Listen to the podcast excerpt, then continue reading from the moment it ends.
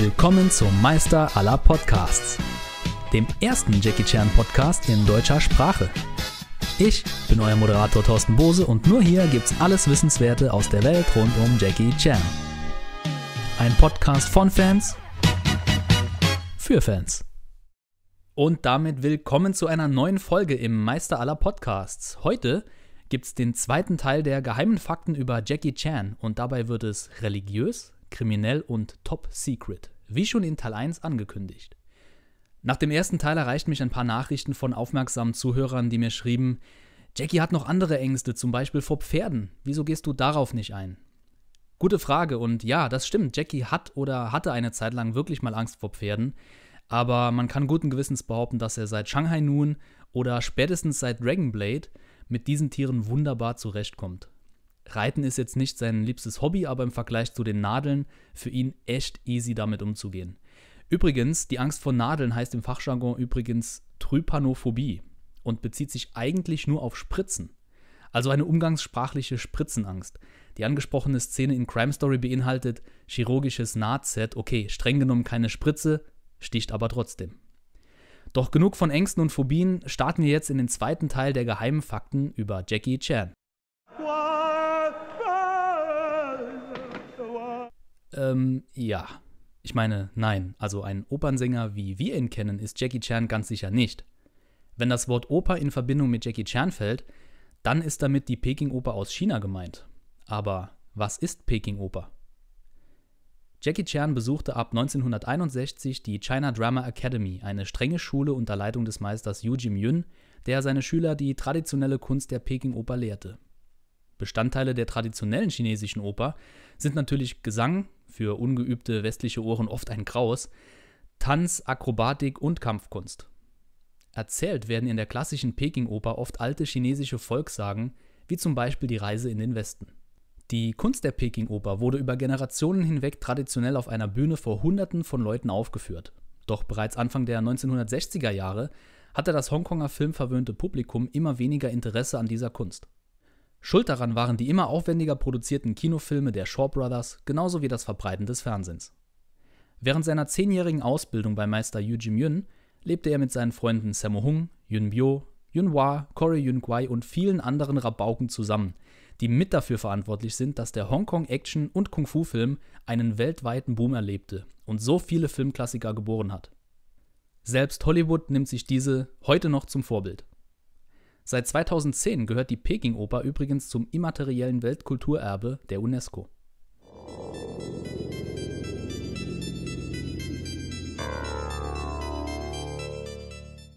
Oft fragen sich Fans, welcher Religion Jackie Chan wohl angehört. Ist er Buddhist? Konvertierte er zum Christentum oder zum Islam? Wurde er vielleicht taoistisch erzogen? Oder ist er doch was ganz anderes wie Scientologe? Um Gottes Willen, Jackie Chan ist kein Anhänger von Scientology. Um ehrlich zu sein, sehr religiös ist Jackie nicht. Er wuchs natürlich in einer Umgebung in Hongkong auf, die buddhistisch geprägt ist. So besuchte er mit Sicherheit auch öfter mal Tempelanlagen, feierte religiöse Feste, jedoch einen Glauben hat er bis heute nach eigener Angabe nicht entwickelt. Man könnte also sagen, Jackie Chan ist nicht praktizierender oder zweckpraktizierender Buddhist mit agnostischen Zügen. Im Grunde weiß er nicht, ob es einen Gott gibt, wie es den meisten von uns wohl auch gehen dürfte. Doch das spielt für ihn auch gar keine Rolle. Jackie glaubt an sich und an den Respekt seinen Mitmenschen gegenüber. Von Riten und traditionellem Aberglaube hält er wenig.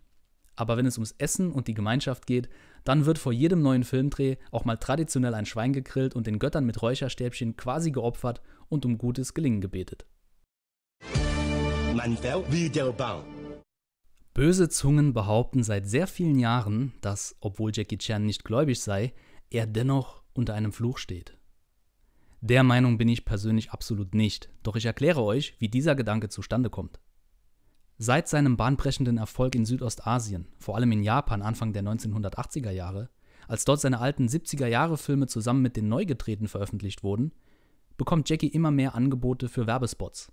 Firmen wollen so die Aufmerksamkeit des Stars nutzen, um ihre Produkte und Dienstleistungen an den Mann zu bringen. Im Westen nichts Neues, doch Jackie wurde durch seine hohe Anzahl an Werbeverträgen und eigenen Markenprodukten so überpräsent, dass es viele irgendwann satt hatten, ihn zu sehen. Schwer vorstellbar, tatsächlich, aber genau das ist Mitte und Ende der 1990er Jahre passiert, nachdem ganz Hongkong und die ganze Welt nur noch nach dem Neuesten von Jackie Chan verlangte und so andere großartige Talente im Film- und Musikgeschäft Hongkongs seitens der Presse leider vernachlässigt wurden. Doch wie kommt so ein Fluch jetzt zustande? Viele Firmen, für die Jackie in der Vergangenheit Werbung machte, gingen wenige Zeit später tatsächlich pleite oder machten Negativschlagzeilen. So zum Beispiel der Shampoo-Hersteller Bawang, für den Jackie 2003 einen Werbespot drehte. 2005 ging ein Internetvideo viral, das Auszüge aus diesem Werbespot auf lustige Weise aufgriff und Jackies Ausdruck Duang berühmt machte. So berühmt, dass selbst er sich darüber in seinem Film Railroad Tigers von 2016 lustig machte. Die Firma Bawang hatte in der Zwischenzeit echte Probleme, weil Berichte veröffentlicht wurden, die aussagten, dass das Shampoo angeblich krebserregend sei. Auch ein Werbespot für die japanische Spiele- und Lernkonsole Xavik Sport brachte nicht den gewünschten Erfolg. So ging es mit einigen Produkten, für die Jackie Chan warb. Doch es gibt natürlich auch Gegenbeispiele wie Canon, Mitsubishi, Coca-Cola und Pepsi. Einen Gruß an dieser Stelle übrigens an alle Österreicher. Wusstet ihr, dass Jackie Chan mal für die ÖBB, die österreichische Bundesbahn, einen Spot drehte und sogar Deutsch darin spricht? Googelt es mal und legt euch meinen Filmführer zu. Darin findet ihr noch viele weitere Werbespots aufgelistet. Police, give me the keys. Get the hell out of here. What are you doing? Give me the fucking keys. Jackies Filme zeigen keine Gewalt. Über die Aussage lässt sich auf jeden Fall streiten, doch das ist, was Jackie auf Anfrage westlicher Reporter seit Mitte der 1980er Jahre immer wieder sagt. Laut ihm ist es ein Dilemma. Denn der gute Jackie hasst Gewalt und steht persönlich immer für Respekt. Doch einen Zwei-Stunden-Film mit ihm, wie er nur über Respekt redet und niemanden vermöbelt, das wolle laut ihm niemand sehen. Und damit dürfte er wohl lange Zeit recht behalten haben, auch wenn ich persönlich der Meinung bin, dass Jackie auch in Dramen und anderen Filmgenres wunderbar Leistung bringen könnte. Doch Jackie macht nicht nur in seinen Filmen Bekanntschaft mit Gewalt. In diversen Interviews und sogar in seiner Autobiografie erwähnt er, dass es eine Zeit gab, in der er das Haus nur mit einer Pistole verlassen konnte. Manchmal sagt er sogar aus, dass er zu seinem eigenen Schutz auch Granaten mit sich trug. Granaten! Hongkong in den 70er und 80er Jahren war wohl wie The Purge, vor allem wenn die Triaden hinter einem her waren. Die Triaden sind das chinesische Pendant der Mafia und sorgt mit dem Erfolg der Hongkonger Filmindustrie dafür, dass sie ihren Geschäftszweig neben Drogen, Waffen und Menschenhandel nun auch an der Kinokasse erweitern wollten. Tatsächlich zwang man aufstrebende Talente oft dazu, Filme zu drehen, nur damit die Pseudofilmstudios, eigentlich Triadenchefs oder Mitglieder der chinesischen Mafia, das schnelle Geld machen konnten. Das versuchte man damals schon bei Bruce Lee und man versuchte es auch bei Jackie Chan.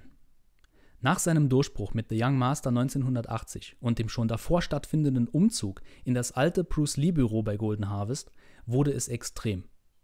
In seiner zweiten Autobiografie beschreibt Jackie einen versuchten Mordanschlag mit Macheten, dem er nur knapp entkommen konnte. Du bist der Beste. Du wirst immer als Sieger aus dem Kampf hervorgehen. Erzähl mir nicht so einen Scheiß. Jackies Filmkarriere begann früh, im Alter von acht Jahren 1962 als Kinderdarsteller in Schwarz-Weiß-Filmen. Das Honorar bekam damals ein Meister Yu Jim Yun. Für Jackie waren Filmdrehs eher eine willkommene Abwechslung zum harten Training an der China Drama Academy. So richtig aktiv und selbstbewusst arbeitete er auf seine eigene Filmkarriere erst nach dem Weggang vom Meister Yu Jim-yun 1971 hin. Wie viele andere arbeitslose Peking-Opernschüler suchte er Arbeit in billigen Eastern-Filmen und lernte schnell ein paar Schlüsselfiguren kennen. Bereits 1971 mit zarten 17 Jahren erhielt er seine erste Hauptrolle im Film The Cup Tiger from Kwangtung.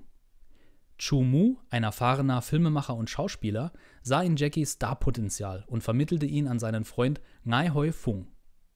Mit der neu gegründeten Filmfirma Soon Lee Films wollte man sich ein Imperium aufbauen. Doch nach den Dreharbeiten fehlte dem Team das nötige Geld, den Film in die Kinos zu bringen. Und so landete das gesamte Filmmaterial erstmal immer schief. Chu Mu hatte natürlich von dem Fehlschlag gehört und ein schlechtes Gewissen. Er wollte es wieder gut machen und vermittelte Jackie ein paar Jobs. Zusammen mit der Great Earth Filmfirma arbeitete man 1973 zwei Manuskripte aus. Das historische Kriegsdrama Not Scared to Die und der in der Neuzeit spielende Actionhit Police Woman mit dem damaligen taiwanesischen Star Charlie Chin. Beide Filme floppten. Die Great Earth Filmfirma machte dicht und Jackie war wieder am Anfang. Mittlerweile wurde The Cup Tiger from Kwangtung 1973 dann doch kurz in den Kinos gezeigt. Doch auch hier blieb der Erfolg leider aus. In den darauffolgenden Jahren hangelte sich Jackie von Stuntjob zu Stuntjob und übernahm hier und da ein paar kleinere Schauspielrollen, auch in sogenannten Kategorie 3 Filmen, die mit seichten 70er Jahre Erotiker-Streifen zu vergleichen sind.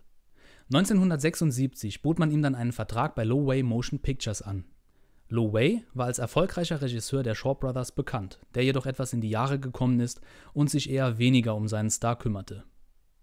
Die Filme aus der Lo Wei-Zeit mit Jackie Chan sind heute natürlich Kult, doch waren damals beinahe ein Karrierekiller für den aufstrebenden Hongkong-Chinesen.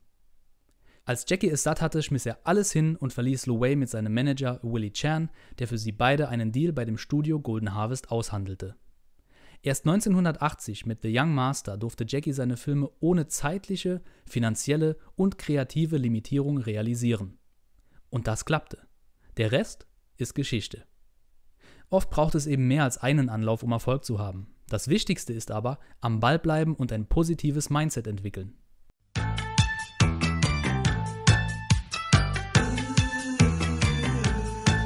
Und damit sind wir auch schon am Ende unserer heutigen Folge angelangt, dem zweiten Teil von 5 geheime Fakten über Jackie Chan.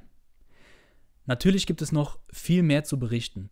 Wenn ihr also einen Wunsch habt, was ich mal thematisieren soll, dann lasst es mich in den Kommentaren unter diesem Video wissen oder schreibt mir auf der Facebook-Seite des Meister aller Podcasts. Ich bedanke mich fürs Zuhören, habt noch einen schönen Tag und bis zum nächsten Mal. Ciao.